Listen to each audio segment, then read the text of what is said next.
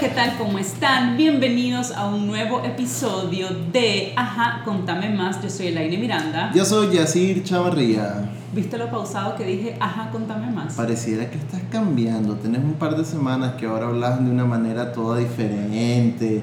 Ya no arrastras la palabra. ya, no me quedo pegada, no me sí, Y espero, porque no ha habido ninguna presentación tuya en las últimas semanas. ¿Cómo que, no? Sí. Claro que sí. Sí, es que no estuve yo. Ah, porque, porque como yo, yo soy el que estoy siempre al final del auditorio y yo le hago así a la ELA para que no corran sus palabras Vamos a ver si es cierto que ya cambiaste. He cambiado, he cambiado y también eh, tengo claro desde el inicio que es un trabajo constante, o sea, no, no es un, ah, ya tiré la moneda, ya soy otra, sino que es un continuo aprendizaje. La gente debe estarse preguntando, ¿y de qué cambio está hablando la ELA, verdad? Y demás, pero bueno, eh, hoy tenemos a una invitada súper, súper especial que a mí de verdad me emociona un montón. Eh, siento que compartimos muchas cosas, muchas creencias, muchos valores la parte profesional también. Ah, eh, y ¿Se dedica a las finanzas personales? No, no se dedica a las ah. finanzas personales, pero se dedica a la formación profesional. ¿Sí? Sí.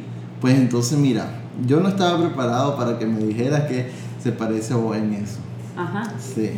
Más bien, lo que yo creo, no, mentira, te estoy fregando, vos me quedaste viendo así como que... Eh, sí, yo me acuerdo, hace cinco años más o menos, yo vi en redes sociales eh, Carnegie, y yo, ¿qué eso? Porque me gustó, yo me dedico a la, a la, bueno, ya estoy, yo le estoy hablando a nuestra invitada, pero todavía no se la vamos a presentar, entonces yo me dedico a trabajar comunicación digital, y entonces en aquella época yo empecé a ver a esa empresa del Carnegie hacer algo interesante en sus redes sociales, entonces ya me metí a ver eh, qué eran, ¿no? a qué se dedicaban y después también me interesó mucho cómo desarrollar las competencias, bueno, primero individuales, ¿verdad? Yo, cómo mejoro el trabajar en equipos, cómo mejoro mi desempeño individual, pero luego ya cuando empezamos a trabajar con grupos de personas, pues sobre todo en la empresa, ya es cómo llevamos a nuestro equipo al máximo nivel. Entonces, de ahí fue donde yo conocí a Del Carnegie. Y ahora que, que tenés una empresa, eh, yo sé que este tema todavía te interesa mucho más y vos sos, vos sos una persona que se preocupa muchísimo por, por, las otras personas, ¿verdad? Pero también obviamente por, por, los colaboradores y porque se sientan bien. Entonces nuestra invitada de hoy se dedica justamente a ayudar a las empresas en diferentes áreas porque a veces, algo que había notado mucho es que muchas empresas se enfocan en el tema de vender o sea, las ventas, las ventas, cómo vender más. Y obviamente es importante, ¿verdad? Si no hay ventas, no hay negocio, no puedo generar dinero pero la cohesión del equipo y el llevar a los equipos a otro nivel va mucho más allá de simplemente las ventas que se están realizando. Entonces el entrenamiento tiene que ser algo mucho más holístico que simplemente busquemos cómo vender más o busquemos cómo generar confianza o busquemos cómo que la gente se sienta, no sé, cómoda hablando. Y dijiste algo importante, cómo generar confianza. Eso era dentro de los equipos, ¿no? pero también cómo generar confianza con los de afuera, con tus clientes, con tus proveedores, con tus aliados y eso es difícil, sí. ¿verdad? Porque obviamente a vos no te conocen. Tal vez sí te va a una reunión, eh, buscan información sobre quién es con la persona con la que me voy a reunir y tienen una percepción inicial, ¿verdad? Sobre lo que encuentran en las redes sociales sobre vos. Pero luego cuando te sentás, ah, ¿qué pasa ahí? ¿no? Desde la manera en que, bueno, yo, yo no soy muy partidario del tema de la vestimenta, ¿verdad? Yo soy un poco más relajado pero sí, desde cómo te vestí hasta si andas como yo, que no ando afeitado, ¿verdad? O de la manera en que te, te dirigís, la palabra, la entonación, los ojos, ver profundamente, etcétera, etcétera, ¿no? Entonces, eh, eso influye mucho en la primera impresión. Sí, yo tuve la oportunidad de conocer a nuestra invitada de hoy, ya la vamos a presentar, su nombre es Camila Medal Salaverri, la conocí hace algunos años gracias a una amiga que tenemos en común, nuestra querida Cristiana Somarriba, porque eh, compartíamos, y bueno, todavía compartimos, solo que ahora es un programa de radio, en el programa Evas Urbanas, eh, la Camila también tenía un segmento, todavía tiene un segmento, y hay mucho, mucho de qué hablar en, en, en, su tema, y yo pues obviamente con mi segmento de finanzas personales, en algunos momentos nos tomamos un café y compartimos, y después como que nos perdimos la pista porque aunque compartíamos segmentos, cada quien llegaba en un momento diferente a grabar y casi nunca nos cruzábamos realmente. Ahorita, este año, este 2019, que la Cris relanzó con el programa en radio, fue como que nos volvimos a, a, enchufar. Y más recientemente, eh, ahorita, hace, hace unas semanas, eh, tuve de verdad eh, la, oportunidad y, y, y, y, yo lo describiría más así, más una oportunidad que cualquier otra cosa de tomar un primer curso con, con, con la Camila y quedé, o sea, fascinada, se le queda corto. ¿Curso de? Un curso de presentaciones de alto impacto. Pero a ver, ya, yo sé que la gente dice, sí, claro, vos te dedicas a dar presentaciones, pero va mucho más allá de eso. A mí me encantó, o sea, vos sabes que de las 11 personas que estábamos ahí, la única que realmente se dedica como tal a dar de talleres soy yo. El resto de personas hacen otras cosas. Y vos dijiste, ah, esto está fácil. Yo al comienzo dije, como sí, dije, ¿qué tengo que aprender yo? ¿Qué tengo que aprender yo? Si Llevo 300, 300 o sea, 300 charlas, ¿verdad? Y en inglés y en español, o sea, ¿qué, qué me van a enseñar a mí? Pero, ¿qué me enseñaron a mí? me bajaron rápido de la nube. Pero además de eso, uno siempre tiene algo que aprender. Entonces yo dije, más de alguna cosita voy a aprender. Lo que me sorprendió es que no fue más de alguna cosita, o sea, fue todo. O sea, yo de verdad siento que ese curso revolucionó mi manera de ver, pensar y crear las presentaciones. Eh, lo compartí en mis redes sociales y me di cuenta que muchas personas estaban, estaban interesadas en el tema porque sucede algo y es que nos da pena hablar en público. Nos da vergüenza. A mí ya no me da vergüenza, obviamente, pero más allá de, de, la vergüenza, tenía muchísimas y todavía tengo muchísimas otras cosas que mejorar. Pero cuando vos empezás desde lo básico, de decir, es que me, me pones enfrente de la gente y me sudan las manos, se me corta la voz, se me va a salir el corazón y demás. Entonces, este curso para mí fue buenísimo pero bueno, ya, ya para entrar más en tema, eh, Camila Medal es directora de entrenamiento país, o sea, aquí en Nicaragua de Del Carnegie, es un senior trainer de Del Carnegie. Y recuerdo, y quiero que nos contes bien esa historia, Camila, porque una de las cosas que yo recuerdo cuando nos conocimos es que vos contaste, a ver, que todo este programa de entrenamiento, y sí me gustaría que entraras más en detalle, cómo funciona eso de representar A, una, a, una, a una marca, a una empresa, pues, de, de, de, este, de este tamaño en otro país. Pero creo que vos contaste que ponerle que el curso se tomaba, no sé, en un mes y vos lo hiciste como que allá en dos semanas ya terminé. Realmente, eh, no, y gracias por haberme invitado, yo voy a pasar contentísima platicando. Convertirte en un entrenador o facilitador de Del Carnegie toma dos años y, y eso es el promedio mínimo. Hay personas que les toma un poco más.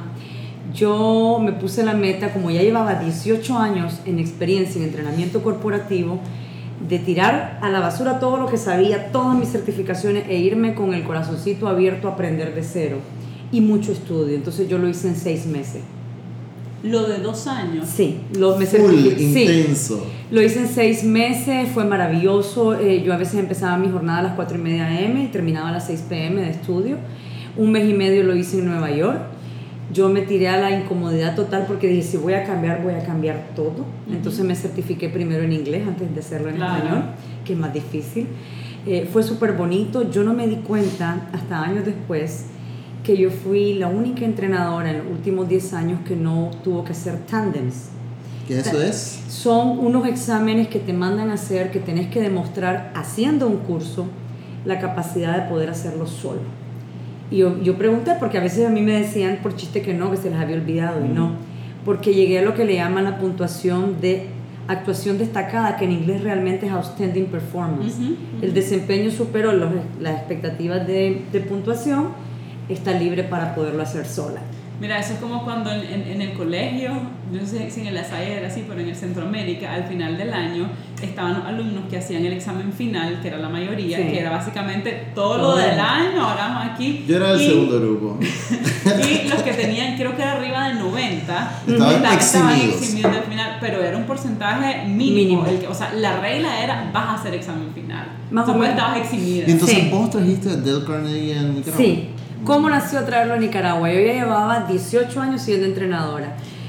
¿Y qué tipo de entrenamiento estaba dando? O sea, ¿cómo te habías formado en ese ¿Cómo sentido? me había formado? Yo inicié a los 20 porque la docencia fue, ha sido mi pasión. Inicié a los 20 dando cursos de técnicas de imagen y servicio ah, pues, al cliente. ¿Cómo me puedes dar ese curso que sí, yo necesito? yo daba cursos de maquillaje. Ajá. Yo daba cursos y de, de imagen, y de cómo Sí, de presentar todo, y demás. etcétera. Entonces, eh, yo estaba decidida a hacer esto el resto de mi vida. Lógicamente, tenía que trabajar en otras cosas. Eh, de los 20 a los 26 logré vivir solo de esto. Cool. Sí, fue súper cool. Cometí un montón de errores. Sí. Ah, no, si, hubiera no, por- si no, no hubiera sido bueno. En la parte de finanzas cometí un montón de errores, en la parte de, de no hacer contratos, o sea, hice un montón de, de De errores. rookie. De rookie, exacto. Fue alegrísimo, sí, la verdad no me arrepiento. Entonces luego de eso dije, ok, voy a tener mi trabajo de lunes a viernes o lunes a sábado, fines de semana voy a hacer esto. Y así seguí. Y en las noches daba clase en la universidad. O sea, que estabas topada. Sí, sí, llevo años. Hay gente que me dice, ¿seguís viviendo aquí? Sí. Pero claro. Que nunca te veo. Pero mi pasión es esta. Y entonces me encanta, o sea, me encanta. Pero entonces luego eh, se vio la posibilidad y yo dije, yo me voy a dedicar a esto. Entonces aplicamos al proceso de franquicia. Eh, ¿Y cómo descubrí Dale Carnegie en este proceso? Porque yo, por ejemplo, o sea, era un nombre que había escuchado hace en algún momento y eso, pero ni siquiera te puedo, te puedo decir que sabía exactamente. En el momento de la planeación, porque yo inicié con socios, ahora ya no tengo socios, es 100% mi bebé. Eh, buscamos una organización de educación continua que tuviera una certificación interesante. Y la única que encontramos con certificación ISO 9001 fue Dale Carnegie. Y lo más bonito fue que también fue la única que encontramos con presencia realmente robusta a nivel mundial. O sea, más de 90 países, más de 400 oficinas, en los 90, hay países que tienen hasta 15 oficinas o franquicias. Y también eh, otra cosa que nos encantó, más de 36 idiomas. Además que fue fundado hace más de 100 años. 107 años cumplimos en mayo de este año. ¿Viste que sí? No, y fue interesantísimo porque lo fundó del Carnegie. Y el hombre, el hombre es el típico sueño americano que empezó, él, era un hijo de una vivía en una finca, no tenía ni siquiera para regalos de Navidad cuando él era chiquito. Y luego él se dedicó a vender, que no vendió el pobre, pero él sabía que tenía un llamado a algo. Y él era fanático de la educación, estuvo en teatro, él y él viene y empieza a hacer un compendio de información que fue recogiendo de muchos expertos y saca su primer libro que es Cómo ganar amigos e influir en las ah, personas. Sí, famosísimo. Famosísimo, que es un bestseller y, y sigue siendo. Y todavía, y todavía, y en línea también. Y entonces viene él y después de esto saca el curso de Cómo hablar en público, fue el primero. Y, y, se volvió, y la que ya volvió el monstruo de franquicia fue su esposa, Dorothy. Las mujeres, por supuesto. decir eso. Sí, ella fue la de negocio. Eh, la diferencia entre, entre el, pues, el proceso carnegiano es que nos estamos reinventando constantemente. Tenemos valores eh, particulares, integridad, pasión por ayudar, eh, entusiasmo y metodología tienen que existir para que seas parte de. Si no amas ayudar, posiblemente no, no sea, no, no es como otros tipos de entrenamiento que está delante de la persona y siempre al frente, nosotros estamos detrás, los participantes deben de brillar, entonces hay que entender eso. Somos muy buenos dando discursos, lo hacemos cuando queremos, pero nos gusta más ver a la gente cambiar. Eso es, eso, eso es como dicen, para cómo es el anuncio, para el otro, para el otro, Visa, Mastercard, no me acuerdo. Sí, para todo lo demás existe Mastercard. Sí, pero eso es increíble. Eh, nos recertifican cada 36 meses los, los trainers solo, que le llaman. Los senior trainers cada 24 meses, los master trainers cada 12 meses, los Carnegie Master cada 12 meses. Wow, o sea que hay diferentes niveles, diferentes tipos de, entrenadores. Sí, Y eso es algo que en lo que vos vas, digamos, escalando. Sí, te lo ganás por derecho. Vos no podés, digamos, yo ahorita estoy empezando este año 2020, porque yo estoy en el 2020 por culpa de la agenda plata. me dejó y pasé todo el fin de semana feliz ubicándome, pero yo ahorita estoy empezando ya mi proceso para ser eh, master. master Trainer. ¿Cuál es la diferencia? Necesitas tener al menos 15.000 horas hombre capacitación sí, igual para Senior Trainer, para Senior necesitas 6000, por lo menos. Cuando lo hice, yo lo hice en el 2016. Entonces, entonces cuando vos comenzás y decís, ok, vamos a traer esta franquicia de Dale Carnegie a Nicaragua, me voy a ir a entrenar, o sea, vos, me imagino que tienes algún tipo de aplicación. Tenés que inscribirte a Carnegie University, tenemos una universidad, nosotros estamos reconocidos en educación en Estados Unidos, en educación continua. No todos nuestros programas tienen créditos, toditos, tienen, depende del programa, son créditos que te sirven para el college y la universidad. Entonces vos primero tomás el curso en Carnegie University, eso es en línea. Luego, si ya pasás Carnegie University, eh, haces un pre-ADN, que es la base, son como los, pilares de toda la estructura. Ahí aprendes lo que nosotros llamamos estructura simple, que es nuestra metodología. Luego de eso, si te va bien, te vas y te haces tu ADN. Si pasas el ADN, normalmente regresas a hacer dos tandems mínimo. Y eso para cada programa.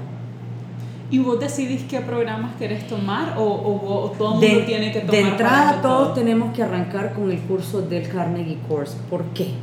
en términos de competencia blanda, es un curso, para mí lo mejorcito que me he topado en muchos años, que trabaja la autoconfianza, las relaciones interpersonales, la comunicación asertiva, el control de estrés y el liderazgo.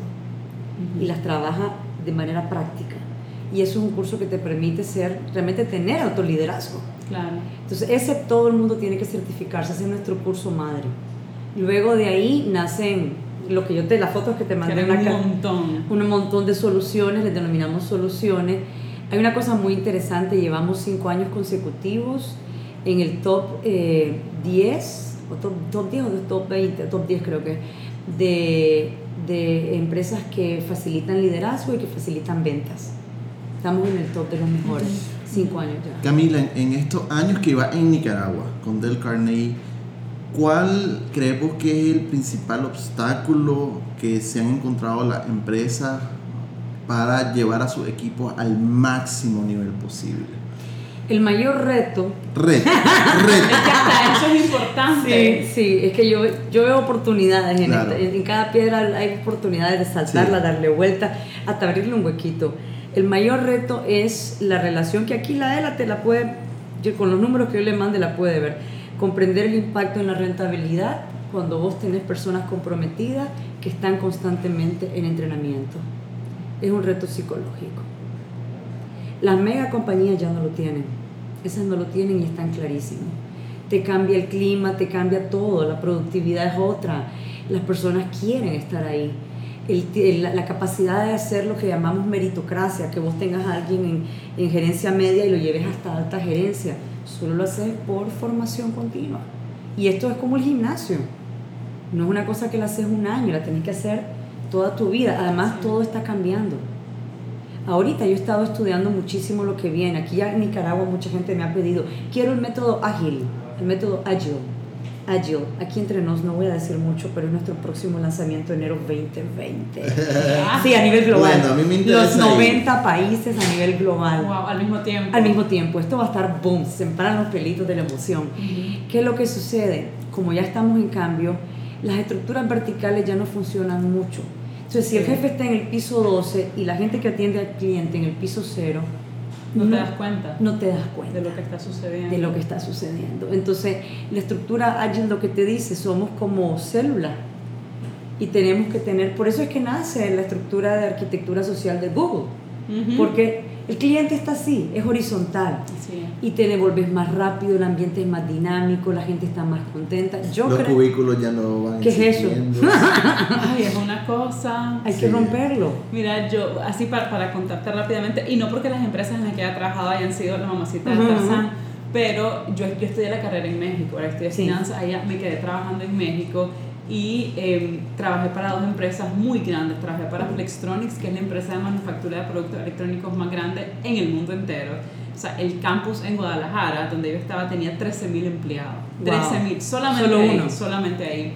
Y después de ahí pasé a Kodak de México. Wow. Que era también lástima, de verdad a mí me duele un montón todavía lo que pasó con Kodak, pero era una empresa con una cultura tan hermosa que digo, si yo alguna vez regreso al mundo corporativo, es que tiene que ser una empresa como esa o no, o sea, o es así o no es. Y, y, los dos ambientes, o sea, tanto en Flex como en Kodak, eran, eran ambientes sumamente abiertos, sumamente horizontales. No era de que es que este es el espacio donde se estaciona el director general, cero. Cero. Cero. O sea, el que llega primero se estaciona ahí, la vestimenta completamente libre. Claro, nadie va a llegar con short, ¿verdad? Pero digamos que dentro de las generalidades no había ningún problema. Y cuando yo regreso a Nicaragua, me puedo imaginar el golpe fue un golpe que todavía trago duro. Mi primera experiencia aquí fue en DNP, cuando todavía era parte Creo de que Glencore. no es un buen nombre en esta circunstancia. No importa, por eso le puse el, la coleta cuando todavía era parte de Glencore y lo primero que me dijeron es te vamos a tomar las tallas para tu uniforme. Y para mí era como uniforme, o sea, de verdad me vas a poner un uniforme. Y ya sabes, y aquellas mesas con el ¿Sabes por qué lo hacían, verdad? ¿Por qué? La psicología del uso de uniforme responde a lo que llamábamos los procesos después de la, de la revolución industrial. ¿Qué es lo que sucede? Necesitábamos volver homogéneo todo. Claro. Entonces, la única manera que podías integrar a la gente que se sintiera bien haciendo sobre todo tareas repetitivas eran con los uniformes. En los colegios los siguen usando Sí. por lo de la disciplina Sí. también. Entonces, es una manera de volver el, el individuo en un todo. Y, y, nada, y la estructura es sumamente cerrada, ¿verdad? O sea, todo el mundo con cubículo, así, no, no ves a ningún lado. Los jefes eran doña y don. Yo, en México, yo en México vos voceaba de tú a tú, ¿verdad? Independiente. O sea, el gerente general de Kodak es Toño. Y es mi brother, lo tengo en Facebook todavía. Y voy a México y nos vamos a tomar un café. Claro. Viera, viera, y, y eso lo está, lo está mencionando la Ela cuando regresó. Nosotros nos conocimos en 2014. Y yo, porque como es Nica, ¿no? Yo siempre a la persona pues que me lleva unos 10 años, yo le digo a usted, don, si vamos a una reunión, la él y yo, de trabajo, ¿verdad? de trabajo, eh, porque... O sea, vos me dirías doña a mí. No, a vos no, pero a alguien más le hubiera dicho, eh, hola, mucho gusto, ¿cómo está usted? Y él era, ¿qué pasó vos? y yo como que en ese momento no lo entendía porque obviamente había un choque, no cultural, pero sí de estilo, no de tratamiento en el mundo profesional. Sí, entonces entiendo perfectamente lo que decís de, de, de, la estructura y de cómo eso, todo, o sea, y es una cultura completa la que tenemos que cambiar. Y es lindo para nosotros porque cuando vos, digamos, cuando nos ves, cuando, el, último año, el último año que fui al global, ahorita fui al regional, a Chile, que estábamos América Latina y Brasil. ¿Por qué hacemos, lo decimos así? Ajá. Porque Brasil es tan grande. Sí tan grande. que son ellos solitos. Que son ellos solitos. Claro. Fue muy bonita la experiencia porque todo se daba en portuñol con inglés. Claro. Entonces era súper interesante. Pero eh, cuando estamos todos los carnegianos del mundo entero, te das cuenta lo maravilloso que es la multicultura. Mm. Y sobre todo cuando tenés una perspectiva de cambio. Nuestra misión es crear un impacto global, siempre con un toque local. Esa es la magia del sistema que tenemos. O sea, porque no voy a yo no te puedo replicar algo que está funcionando en Panamá porque estamos en situaciones distintas. Claro. Entonces, tenemos toda la estructura global, con ese, yo le digo, en Nicaragua le ponemos, lo, lo hacemos tropical, le ponemos el toque del gallo pinto, mm. y así se vuelve distinto pero sí lo que buscamos es eso, que las empresas cambien. Mira Camila, y, y en el caso o sea, de esto desde el Carnegie, vos, vos te certificás como entrenadora y solamente vos podés dar una... Cuando yo inicié solo existía yo. Entonces para mí fue una ventaja espectacular. ¿Por qué? Hay gente que diría esa loca que trabaja, yo para mí no es trabajo, porque yo tenía que hacer todos los cursos. Entonces yo acumulé en los primeros tres años y medio la cantidad de horas necesarias para mi siguiente paso, que era senior trainer. Claro. Entonces no lo hubiera logrado, uh -huh. porque mis horas del pasado no sirven. Sí, no importa que vos llevaras 10 años. No, no importa. Los 18 que yo llevaba de entrenamiento no importan, ni mis hombres horas de capacitación anteriores no importan. Empezar de cero. Empezar de cero. Y es una decisión que a cierta edad cuesta, pero sí. vale la pena. Uh -huh. Además de eso, nosotros en nuestros perfiles, nuestros perfiles están estandarizados. Como yo soy miembro también, que es un es un grupo honorario que seleccionan ITQB por sus siglas en inglés, que significa Comité Internacional de Calidad de Entrenamiento. Nuestras biografías están diseñadas para que lo que brille es del Carnegie y nuestra experiencia con las industrias. Entonces no le hacemos propaganda a lo que hicimos antes. Claro. Nos, nos, enfocamos más bien, tenemos, nos ganamos el derecho de platicarte de esta industria porque trabajamos con ella. Uh -huh. Te podemos dar cursos porque ya lo hicimos con ella y es más que todo por eso. Mira Camila, yo, yo, yo te he visto o te he escuchado, mejor dicho, muchas veces decir es que me tuve que levantar a las X horas de la mañana porque estaba entrenando a alguien en Filipinas. O sea, ¿cómo, ¿cómo funciona eso? Yo sé que no hemos entrado al tema todavía, pero es que a mí de verdad, ya te como, voy a... vengo de este mundo corporativo, mis bases todavía están ahí, me parece sumamente Tienes mucha interesante. ignorancia por el mundo corporativo. Sí, de repente sí, todo pedir trabajo un día, Camila. Poder probar la experiencia bonita. Mm. ¿Cómo, cómo, cómo Y lo puede hacer funciona? Sí. ¿Cómo funciona el que te contraten de otros otro- lados. De otros lados. ¿Qué sucede en mi caso? Yo estaba en una convención mundial en Huntington Beach, California. Y yo voy caminando y voy hablando en inglés en ese momento y se detiene una mujer con un pelo crespo, crazy, jamás la voy a olvidar. Entonces me dice, sorry, what is your name? Me saluda, cuál es mi nombre, ya la saludo. ¿Podrías hablarme un poco más? Y ahora en tu, en, en tu, ¿y de dónde sos de Nicaragua? Ah, español. Háblame en español y hablarlo en español. Me dice, ¿que ¿querés convertirte en un live online trainer? Por supuesto, mi respuesta fue sí. Sin duda. Cuando empiezo, Pero de la nada, o sea, me escuchó la voz. ¿dónde estaba ella? Estábamos en el O sea, hotel, caminando ah, en entre hotel, salones, me escuchó hablando con alguien Sí. y Le llamaste la atención. le llamó la atención el tono de voz. Mm. Entonces, cuando ella me dice, empiezo el, el mágico mundo del Live Online Trainer, que es otra, Que es cer- otra cosa. Claro, es Oh, otra ya, ya, certificación, ya. es otra completamente distinta, porque además tenés que llegar a una precisión de condensar información y garantizar que sigan siendo los participantes que hagan las cosas, aprender haciendo. ¿Y qué es difícil cuando es en línea? Eh, con Cisco WebEx es más amigable porque Cisco WebEx te avisa si ustedes abren otras plataformas. Entonces yo te hago una pregunta inmediatamente. ¡Wow! Qué sí, es súper bonito, súper claro, bonito. es como que nada más estoy ahí estoy chateando por otro lado. No, no, como si sos producer, porque yo tomé los dos programas, pero al final me quedé solo como trainer, te pone un signo rojo en el participante que abrió cualquier otra pestaña. Entonces a ese es que vas a... Le tiras. De manera, sí, cariñosa. Claro, no le vas a decir, mira, si vas a estar aquí, o lo vas a aprovechar, o cerrar todo eso, o te, me vas. Más bien preguntar, ¿qué opinas del tema que acaba de decir en este momento fulanito? Claro. sí, sí, sí. No te estaba prestando atención, pero sí. Entonces, ¿qué sucedió? Eh, empecé ese mundo, me encantó. Cuando me tocó que me tocaron los cuatro continentes fue porque participé en el Congreso Internacional en Live Online de Del Carnegie eh, fue súper duro, hacia me tocó a la 1 de la mañana, pero me dormí a las 5, a las 12, no, a las 11 y media me levanté para estar arreglada de arriba para abajo, o sea... Con mis pantalones de pijama. pero aquí elegantísima. Eh, luego de eso, otro que fue retador, bueno, Europa fue retador porque fue a las 3 y media, no, sí, 3 y 40 creo que estaba conectada, pero arrancábamos a las 4, o a las 3 y 20 estaba conectada. Eh, pero fue retador. Asia fue el más retador por el uso horario. Claro. Europa fue retador y me impresionó la cultura asiática, los agradecimientos, los correos. Yo me sentí VIP. Impresionante. Qué gente más, más dulce, más agradecida, más. Estados Unidos fue al mediodía de acá de Nicaragua. Eh, América Latina habla hispana creo que fue a las 3 pm. Era una locura. Luego de eso a mí me seleccionan porque realmente Live Online Trainers en español tenemos al gran David Green, que es el que nos formó, que es un Carnegie Master. Ese ha hecho programas de Del Carnegie, ese es, un, o sea, es una historia de Carnegie. Luego tenemos a Marta en México, mi persona aquí, y creo que ahora en España y a Isa. Somos los únicos que damos cursos en español. Wow. David Green ya está topado, no puede más. Entonces yo doy todo lo que son los cursos comerciales de ventas en español. Y ahorita voy a dar también en inglés pero todo la que es la parte comercial, con Carnegie University. Me fascina. Cuando me levanto a las 4 a.m., como el ITQB, tenemos gente de, de Asia, Europa, bueno, América solo estaba yo, Estados Unidos, tenemos gente de Australia, hay gente, bueno, tenemos gente de, de hindú, hay tantos países. El horario menos dañino para ellos es el que me cae a mí a las 4 a.m. Todavía la 4 AM es decente, ¿no? Tienes que, levantarte a las 3 y 20. Un día me levanté a las 3 y 45. Y corriste, Es que no, porque el tono de voz no es el mismo. Y uno baja. Claro, no estás igual de despierto. Tienes que tener por lo menos media hora. Camila, no, es que, es que escuchándote yo digo, bueno, ¿y cómo se organiza?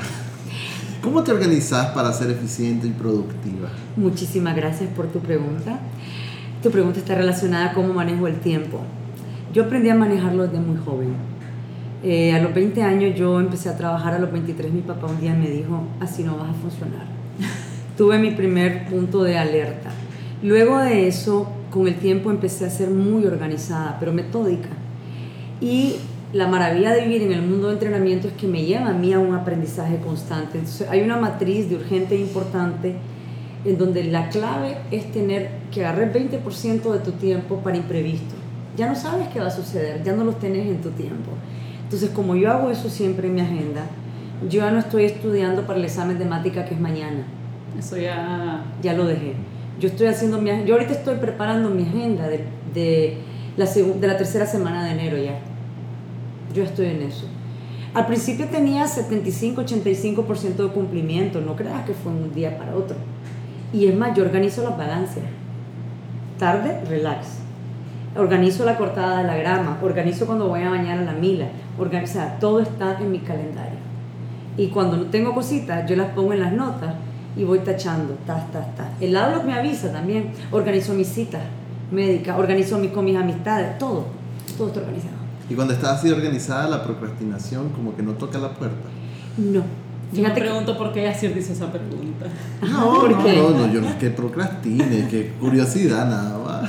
Por ejemplo, el otro día eh, me sentía mal porque tengo que traducir para un curso que se llama la Fundación de Ventas, de Foundation, eh, un documento que lo vamos a usar en la tercera semana de enero. Hoy es 16, ¿no? Adivinen cuándo lo voy a traducir. ¿Mañana? ¿Cómo sabes? Porque pues, yo soy psíquico. ¿Por qué? Porque me di cuenta, lo podía hacer hoy, pero cuando salga de aquí, la verdad que me voy a desconectar porque Sí. tuve, tuve taller toda la mañana y me levanté a las 4 igual. Entonces, para otra cosa me levanté, pero me levanté Claro. temprano. Ok, y ahora sí, entrando en este, en este tema de- de- del famoso curso que, que yo tomé, eh, yo, yo les decía que a mí me parecía interesante que de las 11 personas que estaban y que ya era tu segunda versión del curso, ¿no? En- sí, acá en Nicaragua. Acá en Nicaragua, Sí. eh, la única persona que se dedica, digamos, a dar así charlas y talleres era yo. Entonces uno a veces escucha De los hablar de los participantes. participantes, Sí, sí. Presentaciones de alto impacto y vos te imaginas entonces que todo el mundo se dedica básicamente a dar presentaciones. Y entonces de- desde el primer día me, me, me- pues me hizo clic el tema de que al final todos tenemos algo que presentar. Tal vez no es que estás en la tarima con el PowerPoint en la parte de atrás, pero estás vendiendo una idea, un Sí. producto, un servicio, vos mismo, una persona. Y si no sabes decirlo, No lo sé. no lo hiciste. Y ese chance, ¿cuántas veces lo tenemos? Una vez. Yo le decía a Jazz, desde, el- desde el segundo día le dije, Jazz, es que mira, vos deberías de tomar este curso, en porque y Jazz en general es bueno, o sea, es bueno vendiendo ideas, es bueno dando presentaciones, es una persona calma, tranquila, incluso es bueno recibiendo mensajes así como de Vol- Duro. bolas duras, Bolas duras, bolas sí. Le pego gruesas, alguna, pero definitivamente siempre, siempre hay cosas que mejorar. Entonces, a mí me gustaría eh, preguntarte, Camila, el objetivo de dar este tipo de curso, más allá de personas como yo que se dedican a esto, ¿cuál es? Cuando, cuando hablamos de presentaciones de alto impacto, ahí hay que tomar en cuenta un poquito que el nombre se responde a que es High Impact Presentation Course, porque venimos siempre de, del inglés. Es realmente ser un líder en tu comunicación, porque ves siete aspectos fundamentales de la comunicación que tiene que tener un profesional. Y, y es general, o sea, no es para, un, para gente que solo anda, o sea, para un speaker o que alguien que da discurso, no es solo para gerentes, no, es para todos. Porque lo que te dice es comunicarte de manera asertiva, Asertiva. y sobre todo que tengas armonía en cómo te comunicas. Muchas veces nosotros andamos por la calle dando unos mensajes que no nos damos ni cuenta y no son nosotros. Entonces te da técnicas y te enseña también a tener un poquito de autoconciencia de esas cosas que pueden ser interferencias a la hora que quieres vender una idea o venderte vos mismo. Por ejemplo, esa pregunta que te hice yo, ¿no? De, obstáculos, porque es la autoconciencia. No estoy tan consciente de que hay ciertas palabras que aunque son del común uso, ¿no? Sí. Dentro del lenguaje nicaragüense, tal vez no son las más indicadas para tener una, una comunicación asertiva, como decís. Y entonces la mayoría no estamos conscientes. No. Y en esta parte no estamos diciendo que no puedes decir me enoja, me arrecha, ¿no? El nuestro Por dentro, estoy... Poder decirlo, poder decirlo. Lo que a la hora que tenés que tomar en cuenta es que tu frase completa qué mensaje está dando y cómo está siendo congruente con lo que comunica tu cuerpo y tus gestos. Porque hay- tiene que haber un balance. Es una, yo siempre pienso en una sinfónica. Entonces vos tenés que darte cuenta que tu cerebro es el director Claro. el director que le está dando el ritmo. Luego tenés elementos que van dándole reforzamiento, como lo decís, las pausas que utilizás, los tonos, los énfasis, luego cómo lo expresás, cómo lo comunicás, cómo ves a las personas, cómo te conectás. Aquí hay algo súper importante que nosotros tenemos en Del Carnegie. Si uno no se conecta con honestidad, no hay nada en este Sí. mundo que te dé resultado porque no es verte bien al frente, no, la idea no es esa, la idea es una armonía en tu mensaje, con tu forma de ser y es un ejemplo de vida. Por eso que decimos a veces, es de liderazgo. Sí. Fíjate que ahorita que estás diciendo eso, más lo que me había contado la Ela de que estaban viendo en el, en el curso, me quedo con una incógnita. ¿Cuál? Y es que yo tengo un serio problema cuando doy o clases o alguna charla o taller. Y es que suelo romper el hielo haciendo comentarios en broma o bromas. Por ejemplo, Ahorita mismo no recuerdo uno, pero muchas veces son como, son o chistes muy, como ingenuos eran? Sí. muy malos, Muy sonso. muy sonso. sonsos. Ahora, eh, Pero no, discúlpame, solo para terminar, y, pero no es premeditado. ¿Estos están diseñados por el contenido que, está, que vas a exponer o te salen de la nada? Es que eh, tal vez por lo que vos decís que yo sí soy honesto donde sea, o sea, soy, soy yo, yo no trato de aparentar algo. Entonces, como soy aquí, digamos, con, con el equipo de origami, lo mismo me pasa cuando estoy afuera. Pero muchas veces me quedo como, decir, no, controlate, por favor, no esos comentarios. Muchas veces se ríen, pero otras veces como que suena el grillo, ¿no? De, de no. Estuvo aguado. Sí. ¿Qué sucede con eso? Sería en tu comentario. Sí, mi pregunta, ¿qué sucede cuando, cuando es, sos demasiado genuino? No hay ningún problema. No hay ningún problema. Eh, o sea, unos se van a reír, otros no, otros se van a reír de que nadie se ríe. y yo creo que, yo creo que una, una, de las partes más poderosas y, que a mí personalmente más me gustó y también me sirvió del curso es que, eh, bueno, es súper práctico, ¿verdad? O sea, llegas y no es que vas a poner esto y lo otro, no, o sea, desde entrada, presentación número uno, vayan a presentarse, ¿cómo no han visto nada? Vayan a presentarse, está bien, ok, tenés dos minutos, ok. Voy a hacer un spoiler del curso. No, no, pero si no voy a hacer nada. Y entonces, eh, ok, te presentás. Lo primero que me impactó, el resto de las personas le vamos a hacer, ¿cómo era? Ah, le vamos a tirar una retroalimentación Una retroalimentación. No una crítica. Pero mm. nosotros estamos acostumbrados, y así comenzamos. Es que hablaste muy rápido, es que moviste esto, no sé qué. Entonces era, no, no es una crítica así. O sea, le vas a echar nada más piropo. Me parece que tu tono fue súper bueno, me parece, y eso te va a servir para eso. Entonces, cambiarte, el primer día cambiar ese chip era súper difícil porque estamos acostumbrados a fijarnos en lo malo que hacen las otras personas. Y en las otras sesiones ya como ya sabías lo que venía, porque siempre después de cada presentación a todo el mundo le tiraba su piropo, entonces ahora tenías que estar enfocado en lo bueno que estaba haciendo para poder decirle algo. Pero segundo, te dicen, vas a pasar al cuarto de revisión y pasas con otra persona y otro trainer, otro trainer y llevas tu videíto en tu celular que te grabaron. Y yo estaba lista para que el trainer me dijera, ok, Ela, anota cuáles son las cosas que tienes que mejorar. y yo estoy ahí enseñándole el celular y no sé qué, ponerle pausa, me dice, y yo casi que lista para escribir ¿qué es lo que no te gustó? Y yo, a mí. Entonces, sí, y yo estoy esperando que ella me diga a mí qué es lo que tengo que mejorar. Y nunca fue así. O sea, en cada una de las siete presentaciones que se hicieron era voz contra voz, básicamente. Y a mí de verdad, primero que me cambió el chip y segundo me pareció súper poderoso porque te das cuenta de los errores. Y a ver, no es que yo nunca me haya visto, ah, perdón, oportunidades. Y no es que yo nunca me haya visto, por supuesto que me he visto, pero lo dejaba pasar hasta que tuve como el momento de conciencia de decir, a ver, qué cosas te gusta mejorar, te empezás a dar cuenta que hay muchísimas cosas que tenés oportunidad de mejora.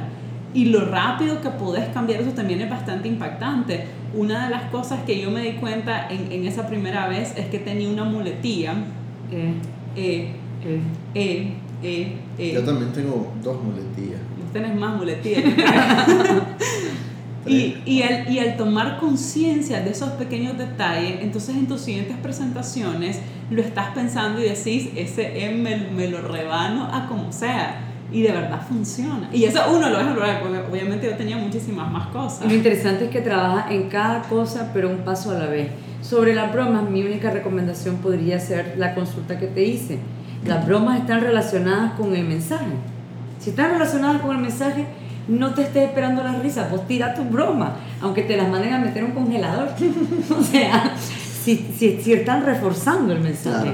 Bueno, entonces justamente lo que iba a decir es que si tomaras el curso... Lo voy a tomar. Y te vieras haciendo la broma, probablemente vos solito te podrías responder si la broma cabe o no cabe. es que es cierto. Me encanta que comenté sobre esta parte. Es muy fácil juzgar. Y lo que uno busca cuando hablamos de, de desarrollo, sobre todo de adultos, es que uno tenga realmente autoconciencia de. Cuando vos ya tenés autoconciencia, nosotros ya te damos el conocimiento, la técnica. Vos mismo te volvés tu coach, te empezás a coachar. Y lo más bonito de esto, que eso te garantiza que no es un programa que, ah, ok, lo tomé ahorita y llegué hasta aquí. Yo en la fecha, y me, me acuerdo totalmente de las retroalimentaciones y los cambios que tuve, en el 2015 en, en, Manhattan, que yo hoy me veo cuando estoy viendo videos y digo, Camila, mi Dios, ¿cómo hice esto de vuelta? Y me pongo a reír y lo apunto. La próxima vez que hago una apertura, voy a evitar esto. La próxima vez que responda una pregunta, tengo que evitar la palabra y ahorita, la letra.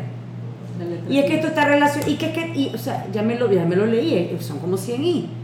Entonces son cosas que no me ayudan. El curso te deja eso, que vos mismo empezás a lo que te va llegando con el tiempo, te lo vas componiendo. Te queda, realmente te queda súper grabado porque como te estás viendo y ves lo mal que te ves, además, y decís, no quiero volver a pasar esa vergüenza, entonces estás como bien consciente de eso. Eh, a mí me pasó en la, de la tercera a la cuarta semana, eh, que, que, fue una charla, vos que decís que no lo he podido poner en práctica, siempre se pone en práctica, y entonces estaba bien consciente de las cosas que yo quería mejorar y, y la Camila justamente me escribió y me dijo, mira, te vi en este video, no sé qué pasó con las manos. Y le dije, ¿sabes qué? En el momento la Carlita me vendió que me tomó ese video, pero segundos después de que pues ya la historia ya no estaba en Instagram, yo tomé conciencia y dejé de hacer lo que, que era el tema de las manos. Entonces, eh, y, y, y de estarse moviendo es súper bonito darte cuenta vos solito de los errores que vas cometiendo. Ya te decía al comienzo que sobre todo en las conferencias grandes, por ejemplo con Banco La FICE, él se va hasta atrás, o sea, literal hasta sí, el al fondo. final. Entonces me empezó a hacer como de señal de bajarle el Porque entonces la claro. estaba, estaba explicando el tema, ¿verdad? Entonces va así, invertir, invertir, invertir, invertir. Exacto. Yo estuve viendo videos de que ahorita le podés hacer así. Ah, sí, sí, ah, me gusta, ¿no? Y Como sí, la- es que ya va a agarrar de, de lejos, va a agarrar. Pero lo que iba a decir es que probablemente ahora eso sea menos, porque estoy mucho más consciente Sí. de realmente cómo me escucho cuando voy como carrete embajada y cuando subí en, en Instagram y en LinkedIn, ¿verdad? No me acuerdo si fue en cuál de los dos fue que, que, que yo puse que una de las cosas que había aprendido era eso, pues a no ir tan rápido. Alguien me comentó sin asco, me puso, sí, la, la verdad es que a veces vas como un carrete embajada y no se te entiende nada. Y no me lo tomé a mal, sinceramente, o sea, me, me dio risa, pero creo que también es por la conciencia que ya había tomado el curso. Quizás si me lo hubieran dicho hace un mes, me hubiera sentido ofendida, eh, hubiera, hubiera renegado, hubiera dicho como que, ay, qué exagerada esta, o solo me viene a criticar. Pero cuando vos solito te identificás, pues las oportunidades de mejora que tenés. Otra de las partes súper importantes para mí, los amortiguadores. Y eso es verdad, fundamental. o sea, nadie nos enseña a amortiguar. Eh, lamentablemente, todos pasamos por momentos en los que nos dicen cosas para los que no estamos listos, para los que no estamos preparados. Y lo que queremos, y como decía, y lo que y decía Camila, boxeamos. Ah, vos me dijiste eso, pues entonces yo te respondo con esto, entonces ahí vamos y tiramos. Y es incómodo realmente. Pero cuando te preparas y aprendes y entonces empezás a ligar y decir cuáles son las cosas metódicamente, o sea, que, que puedo decir, se- sentís que, que la libra. Y es práctica realmente. En ese día que, que estaba viendo los amortiguadores, Camila hizo la pregunta de qué pasa cuando hacen esto. Y yo en mi mente dije, yo tengo un princeso en mis redes sociales que básicamente amortigua todos esos comentarios, pero no debería de ser él. O sea, porque qué pasa cuando no esté o si no Sí. está y hay que responder o es, en, o, es, o es en físico, en una charla y no tengo la oportunidad de decir, este, mira, Yacir, anda, anda a contestar eso. ¿Qué? Los No. Ajá, o sea, ¿cuáles son? Hay todo tipo, hay, hay- hay unos de cajón que son los primeros que tenés que, que aprenderte porque son para demostrar empatía ante el comentario que la otra persona te hizo, o la pregunta o la aseveración. Entonces, aquí no significa que aprobás o desaprobás. Entonces, por ejemplo, cuando vos me hiciste la pregunta, Ajá. tu pregunta está relacionada con tal cosa, porque ando practicando ese, por cierto. Eh, a mí me agarran por moda. Otros eh, pueden ser, es interesante tu punto de vista. Y luego te vas con evidencia a refutar, aclarar, confirmar o totalmente decirle no. Ok, y aquí sí me gustaría que me, que me hicieras una retroalimentación positiva. Yo hago eso. Ajá. Y le pones pues, pero... Exactamente. Entonces yo le digo, no, interesante tu pregunta, pero sería bueno que también... ¿Qué pasaría si le eliminas el pero? ¿Cómo sentís la frase? Ay, tendría que ver el contexto. decir lo mismo, interesante tu pregunta, sería interesante, Interesante, no, ¿y cómo voy a repetir? como lo que dijiste, pues, Ah, ya se me olvidó, pero sí, entiendo el punto. Interesante tu pregunta. sería bueno. Sería... ¿Y, ¿Y, ¿y qué opinas? Ajá. Siempre es importante que la otra persona compre la idea. ¿Y qué opinas Claro. si tararararara? Ujú, Es una muletilla el pero. sí. Eh, sí, y, o el sin embargo. Sin embargo, yo utilizo... O el es pero, que- sí. Es que Es que, y ahí ya Ah, está. es que no sé si esa lo uso mucho, pero, pero sí. y, y en todos los que andamos vendiendo algo, eh, hay que tener mucho cuidado con esas palabras. Y no, no podemos empezar a boxear con las personas porque nos digan una objeción o algo sobre nuestro servicio, nuestro producto. Ahí tenemos que amortiguar. Es que ¿Esa Nosotros por aquí- qué no debería de usarse? Es que, es, es que, es que el es que es que. O sea, el es que es muy Nicaragua. Está justificándolo. Está justificando. Es que nosotros no somos eso. Es, que, No. noso- es que estás comparando peras con manzanas. O sea, Mira, Es que no estoy nuestra sa- calidad no es igual. No estoy satisfecho Exacto. con tu servicio. Es que no has probado. No has probado. ¿Me podrías explicar un poquito más a fondo qué produce que estés insatisfecho? Mm. ¿Ya viste? Voy a, ¿y ¿Hay frases de cajón o no? Eso es natural. Hay de cajón, lo importante es llegarlo a ser natural. Sí. Porque natural, no, natural se te conecta más al corazón. Yo por eso digo siempre hay que ser honesto. En la parte de amortiguar hay que tener cuidado con los gestos. Si hacemos unas caras y si usamos antiguos, digamos, yo que uso antiguos para leer y alguien me está hablando de largo, posiblemente lo voy a hacer así. Pero no es porque no, o sea, Claro. ¿me entiendes? O sea, es una manera de, de fruncir el ceño que nos vende. A mí, por ejemplo, yo estoy siempre, siempre, siempre em, atento, ¿verdad? A mi expresión facial, sobre Sí. todo. Yo uso muchísimo mis manos, muchísimo, muchísimo. Cuando Sí. estoy hablando y esto y esto, no puedo. Y estar- los gestos también los usas. Ah, ya, me, ya me hizo el, el examen, ya me hizo el scan de todos mis... Entonces, eh, la, sí estoy bien pendiente, pero hay muchas veces, o sea, muchas veces no nos damos cuenta, Casi nunca. ¿verdad? Y ahí es donde yo digo la autoconciencia, que no la tengo trabajada, pues es importante. En este caso, ¿qué crees vos que vas a evitar a partir de hoy? Ay, no sé, no sé, es que no, no, no tengo noción de qué es bueno y qué es malo. Ya, por eso No voy a ir a tu aplico curso. tampoco. Ala, mira, Grabate. Fíjate que con solo que uno se grabe, Así es. Eh, paréntesis, a mí me encanta el fútbol americano. sí. Y fíjate que la diferencia entre un jugador del más alto nivel y un jugador promedio es que esos jugadores de más alto nivel le dedican más horas al estudio de los videos de cada Claro. juego. Claro. ¿ya? Analizan los ángulos, la jugada, Exactamente. todo, Que es lo todo. mismo que vos estás diciendo, Sí. o sea, grabarse y verse, qué es lo que está fallando, pero si necesitas, ¿verdad? Saber qué es lo que debería hacer bien ¿verdad? y qué es lo que es una oportunidad de mejora. Tenés que estar claro de, de cuál es el mensaje que andas buscando dar. Si es un mensaje comercial, si es que vas a dar un discurso, si tienes que dar una entrevista, si tienes que irte a presentar para algo, eh, si tenés que energizar un grupo al equipo con el que trabajas día a día. Uno tiene que estar claro de, de qué, qué va a comunicar y en base a eso construir la comunicación. Y realmente por eso creo que creo yo que eh, sin importar que sea presentaciones de, de alto impacto, es como decís, es comunicación asertiva, Sí. porque yo por ejemplo fui por, por lo que hago, ¿verdad? Por mis charlas y talleres, pero sinceramente he tratado de poner en práctica las cosas que aprendí, no nada más en mis charlas y mis talleres, pero aquí en el podcast, tratando de hablar mucho más lento para que las personas me puedan entender lo que estoy diciendo.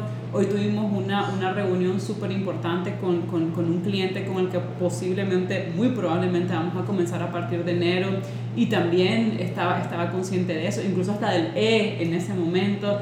Entonces, no nos enseñan estas cosas. Antes de empezar a grabar, vos decías algo que me encantó, que van a empezar a dar esto para, para adolescentes, Sí. porque realmente uno sale del colegio y yo te digo, yo incluso en la maestría, estando en Taiwán, yo tenía un pánico escénico espantoso y yo le decía a mis compañeros cuando, cuando había caso de estudio, ¿verdad? Y era en grupo, yo hago lo que ustedes quieran menos Menos presentar. mira menos lo que ese- terminaste. y miré lo que terminé. Y digo, realmente ese es un, así como las finanzas personales, el poder hablar, el poder expresarte, el no tener temor o, o el no ser hasta, hasta demasiado fuerte, porque teníamos personas en el grupo, unos hablaban muy bajo, otros que hablaban demasiado alto y hasta intimidante. Exacto. Poder expresarte bien en las diferentes circunstancias es tan importante como el mensaje como tal que vas a llevar, porque si no el mensaje se pierde. Es cómo lo decís, qué decís y cómo lo decís. Porque no es lo mismo hablar ante mil personas que ante cinco. No es lo mismo estar en una entrevista comercial que estar con 200. No es lo mismo estar con un grupo de 25 que con una persona. O sea, todo varía. Y no aprendemos a modular esos detalles porque es cómo lo decís. Ahora me pongo a pensar en el, en el liderazgo, o sea, las personas que juegan un rol, ¿no? Todos. La- ¿Por qué nació lo del juvenil? Que lo vamos a lanzar ahorita ya en enero. Porque realmente eh, tienen que aprender. Yo he visto que se vuelve un talón de Aquiles. Y si no te metieron en ballet o en teatro cuando eras pequeño, o en música o en fútbol, que es un deporte grupal, eh, vos no desarrollas esa autoconfianza de expresarte en público o de conversar con seguridad con las demás personas que no conoces, sobre todo que no conoces. Entonces, el pegón que tienen los chavalos cuando salen del, del colegio es que llegan a la universidad a un ambiente que no es el de ellos Claro, todo es nuevo, o sea, todo es nuevo, todo es nuevo. Es como que nos llevaran ahorita nosotros a una rueda de negocio, no sé, dígame un país. Sudáfrica. Exacto. Iríamos algunos con temor, otros descaradísimos a hablar en inglés y nos vale un pepino y andarnos presentando. Una amiga me dijo que vos andas saludando a todo el mundo. es que si uno ve la oportunidad, uno saluda. Claro. Y saluda sin molestar, porque tampoco es acoso, tampoco es comprame, pues, vámonos. no, eso no, eso no sino que hay que saber cómo decirlo también. Interesante. A mí me gusta todo esto, porque, sobre todo porque me gusta conocer a personas. ¿no? Yo soy mucho de, no de ser intrusivo, sino de... extrovertido, social. Sí, pero, pero más, es que a mí me encanta. es la reina de la primavera, para ser más Es como yo que ando en los lugares y platica con todo el mundo. Sí, eso, Y que vas hablando con todo el mundo. Exactamente. Y que el, el, de las verduras sabe qué verduras vas a llevar y dice, sí. vinieron temprano. Exacto. Ok, somos parecidos. Y el que entra al restaurante y antes de poderse sentar a la, a la mesa, saludó a las otras cinco mesas mientras iba entrando. No, tampoco. O sea, hola, disculpe, hola, mucho gusto. ¿Puedo pasar? Sí, ok, adiós. Pero, pero sí creo en la comunicación asertiva, o sea, porque al final todos nos estamos comunicando en todo momento, en toda circunstancia, en todos los espacios, ya sea por redes sociales, que también yo creo mucho en la manera en que vos debes de utilizarlas, ¿verdad? Y cómo escribir, pero también, pero también, esa es una no Ahora Y también eh, en, en, persona, ¿verdad? Entonces sí, yo creo que es algo que debemos de trabajar todos.